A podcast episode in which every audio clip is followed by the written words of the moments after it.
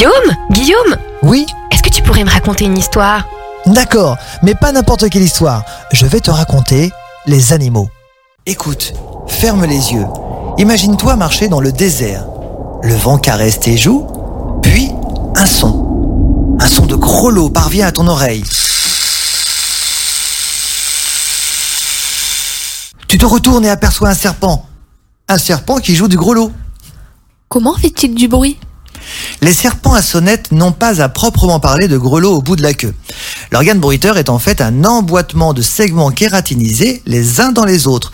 Pour être plus simple, ce sont des écailles modifiées emboîtées les unes dans les autres qui produisent un son de sonnette quand elles s'entrechoquent lorsque le serpent agite sa queue.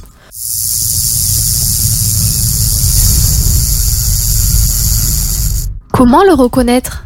Le serpent à sonnette désigne deux sous-espèces de vipéridés, de la famille des vipères si tu préfères, à savoir le crotalus et le cistrurus. Pour nous, le terme serpent à sonnette décrit surtout le crotal, même si tous les crotales ne font pas forcément du bruit avec leur queue. Il se caractérise par une tête large et triangulaire et une sonnette au bout de sa queue. Il est généralement de couleur sable ou terre afin de se camoufler dans son environnement. D'où proviennent leurs noms? Crotalus vient du grec crotolon, qui désigne une sorte de castagnette utilisée dans la Grèce antique. Quant à Sistrurus, qui vient lui aussi du grec, signifie Seistrorus, qui a une queue en forme de sistre, un instrument de musique égyptien ressemblant à un hochet, donnant le rythme autrefois au chant. Est-il venimeux? La plupart des espèces sont venimeuses et certaines peuvent être très très très dangereuses pour l'homme, notamment la morsure du crotal des bois, très répandue dans les régions montagneuses du nord-est des États-Unis. Pond-il des œufs? Il est vrai que la plupart des espèces de serpents pondent des œufs, mais ce n'est pas le cas du serpent à sonnette. Il existe deux façons selon les espèces.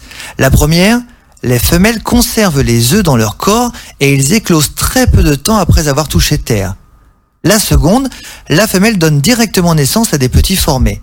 Ces derniers, que ce soit dans le premier ou second cas, peuvent directement se déplacer et commencer leur vie de musicien à travers tous les déserts.